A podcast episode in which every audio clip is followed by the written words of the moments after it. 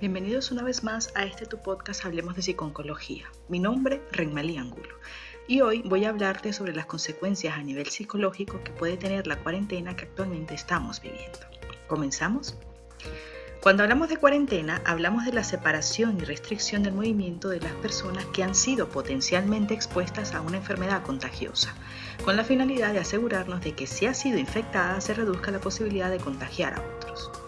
En general, el proceso de confinamiento y aislamiento social trae cambios en la organización de la vida del sujeto, con interrupciones en sus relaciones, su actividad diaria y lo que es familiar y seguro, lo que puede generar sufrimiento psicológico relacionado con la interrupción de los planes, las reacciones a la duración de la cuarentena y la dificultad para adaptarse a la situación actual. Existe un nivel de angustia psicológica en personas confinadas que puede expresarse en situaciones de inestabilidad anímica, insomnio, ansiedad y depresión, entre otros. La cuarentena se ha utilizado en la enfermedad por coronavirus 2019 o brote de COVID-19. Este brote ha visto ciudades enteras. En China se ha aplicado efectivamente la cuarentena masiva, mientras muchos miles de extranjeros que regresan a casa desde China se les ha pedido que se autoaísle en casa o en instalaciones estatales. Hay precedentes de tales medidas. También se impusieron cuarentenas en toda la población en áreas de China y Canadá durante el brote de 2003 del síndrome respiratorio agudo severo o SARS mientras que varios pueblos en muchos países de África Occidental fueron puestos en cuarentena durante el brote de ébola de 2014. La cuarentena suele ser una experiencia desagradable para quien lo sufre, ya que se presenta una separación de los seres queridos, la pérdida de libertad, incertidumbre sobre el estado de la enfermedad y aburrimiento. Todo esto puede en ocasiones crear efectos dramáticos. La evidencia empírica nos muestra que los periodos de aislamiento conllevan una serie de consecuencias psicológicas de carácter negativo, destacando la presencia de síntomas de estrés agudo, ansiedad y bajo estado de ánimo así como agotamiento, desapego, irritabilidad, insomnio, confusión y estado de ira ante la frustración y pérdida de los refuerzos habituales. Todo este abanico de sintomatología en respuesta a la situación se ve incrementado si además existen problemas de salud mental y otras patologías previas que sitúen al individuo en una posición de mayor vulnerabilidad ante la pandemia. Además de los propios efectos negativos de una situación de cuarentena, no debemos olvidar las características específicas que la acompañan en este momento, como los temores a infectarse, el desconocimiento del virus o la frustración y el miedo ante la posibilidad de enfrentarnos al desabastecimiento de medios sanitarios, así como pérdidas financieras y laborales, entre otros que contribuyen a aumentar el malestar. Ahora enfoquémonos en cuál es el impacto psicológico de la cuarentena. Estudios sobre psicología general muestran evidencias de la presencia de síntomas o trastornos emocionales como la depresión, estrés, bajo estado de ánimo, irritabilidad e insomnio. Debemos destacar que el bajo estado de ánimo y la irritabilidad se destacan por tener una alta prevalencia. ¿Cuáles pueden ser las fuentes de estrés durante la cuarentena? En primer lugar, tenemos que destacar la duración de la cuarentena. La mayoría de los estudios manifiestan que cuarentenas largas se relacionan con un empeoramiento de la salud mental, específicamente a la presencia de síntomas y estrés postraumático, comportamientos evitativos e irritabilidad.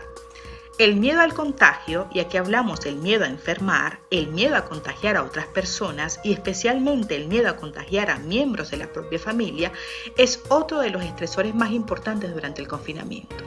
Este miedo puede manifestarse con mayor intensidad ante la presencia de síntomas físicos potencialmente relacionados con la infección como la fiebre, tos o dificultades respiratorias. La frustración y el aburrimiento, y aquí hablamos de cómo el confinamiento, la pérdida de la rutina habitual, la reducción del contacto físico o social son estresores que están altamente relacionados con la presencia de aburrimiento, frustración y el sentimiento de aislamiento y soledad con relación al resto del mundo, lo que puede convertirse en una fuente de estrés importante. La falta de suministros, es decir, la carencia de suministros adecuados como comida, agua, ropa o comodidad durante una cuarentena, es considerada para la mayoría de los autores una fuente importante de malestar psicológico, puesto que puede generar ansiedad, frustración e irritabilidad después de terminar la cuarentena. Por último, la información inadecuada o la falta de guías de actuación, la pobre información de las autoridades sanitarias y la confusión sobre el propósito de la cuarentena son una fuente de malestar importante. Después de la cuarentena, cuando el periodo de aislamiento y distanciamiento social culmina, existen otros estresores que tienen que ser tomados en consideración como potenciales generadores o mantenedores del malestar emocional, entre ellos las dificultades financieras y el estigma social. Hablemos un poco de las fases que se pueden presentar durante un proceso de cuarentena o aislamiento social. Los expertos en comportamiento social e investigación de mercado a nivel mundial de la IPSO han detectado tras la pandemia mundial una serie de fases que las personas bajo el confinamiento pueden presentar. La primera de ellas es la incredulidad. Los científicos explican que el primer momento del confinamiento está marcado por una confusión y miedo, provocados por una gran cantidad de información muy imprecisa y la proliferación de rumores de dudosa veracidad. Nos cuesta creer que estamos viviendo esta situación. Todo parece formar parte de una película, pero lo cierto es que en esta ocasión la realidad supera la ficción. La segunda fase es la preparación. En esta fase es cuando se empiezan a cambiar los planes, debido a las medidas impuestas. Toca almacenar suministros en casas para intentar salir lo menos posible y hacer frente a la falta de existencias o la posible escasez de determinados productos. La fase de ajuste es el momento en que se empieza a adaptar realmente el día a día a las nuevas restricciones y situaciones nuevas según van surgiendo. Toca elaborar nuevas rutinas dentro de casa, desde los horarios a las comidas, pasando por reservar momentos para el ocio, el ejercicio y para mantener el contacto con nuestros seres queridos. La aclimatación es una fase de estabilidad en la que se afianzan poco a poco las nuevas rutinas y se hace frente a los retos diarios tanto del aburrimiento o la posible desidia como ante el contacto familiar forzado continuo en el caso de no pasar la cuarentena en soledad. Incluso se puede descubrir aspectos positivos de la nueva situación a medida que la gente explora nuevas actividades e intereses en los que dedicar el tiempo. Luego se pasa a una fase de resistencia, los días pasan y aumenta la tensión ante las restricciones de movimiento y una vida social limitada al máximo, más en un país con hábitos de vida fuera de casa. Todo ello puede afectar al estado de ánimo y las relaciones personales, más aún si tenemos en cuenta la incertidumbre sobre cuánto va a durar este confinamiento. Pero no debemos desalentarnos porque a esta fase le sigue la de alivio donde se va viendo el final del túnel y comienzan a tener más pesos algunas noticias positivas frente a la oleada de disgustos de los días previos. En esta etapa se empieza a sentir alivio y esperanza ante la reapertura de negocios, ya que se vislumbra el final de esta situación. La gente se siente feliz ante la posibilidad de reemprender su vida con normalidad, hecho que vemos en las ciudades asiáticas donde el confinamiento ya no es la norma. Sin embargo, a esta fase le sigue el temor tras el alivio de ver cerca el fin de una situación tan complicada como la que nos ha tocado vivir, al final asaltan nuevas preocupaciones sobre la seguridad laboral y financiera tras esta crisis, cuando las consecuencias económicas empiezan a ser evidentes. Actualmente los expertos analizan periódicamente la fase emocional en la que nos encontramos dentro del aislamiento que ha provocado la pandemia del COVID-19. Hasta ahora los resultados indican que empezamos a resistirnos al confinamiento. Aunque estemos en fase de ajuste o de aclimatación, una aclimatación que es diferente semana a semana. Tras semanas de confinamiento ya nos hemos acostumbrado a esta situación para la que hemos adoptado nuevas rutinas.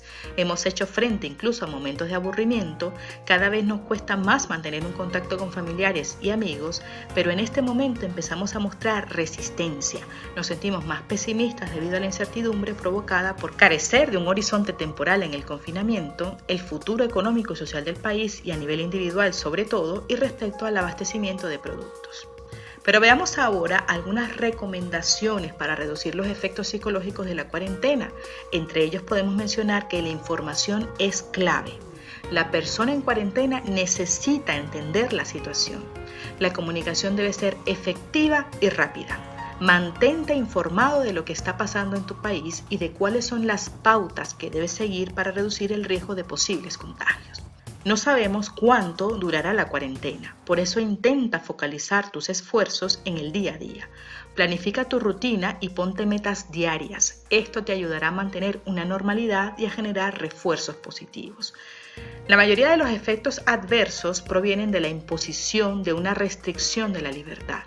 La cuarentena voluntaria está asociada con menos angustia y menos complicaciones a largo plazo, entendiendo con esto que si asumimos la responsabilidad de estar en cuarentena y del sacrificio que hacemos por el bien común, con la idea de que estar en casa también es ayudar a otros, estos efectos a nivel emocional pueden reducirse.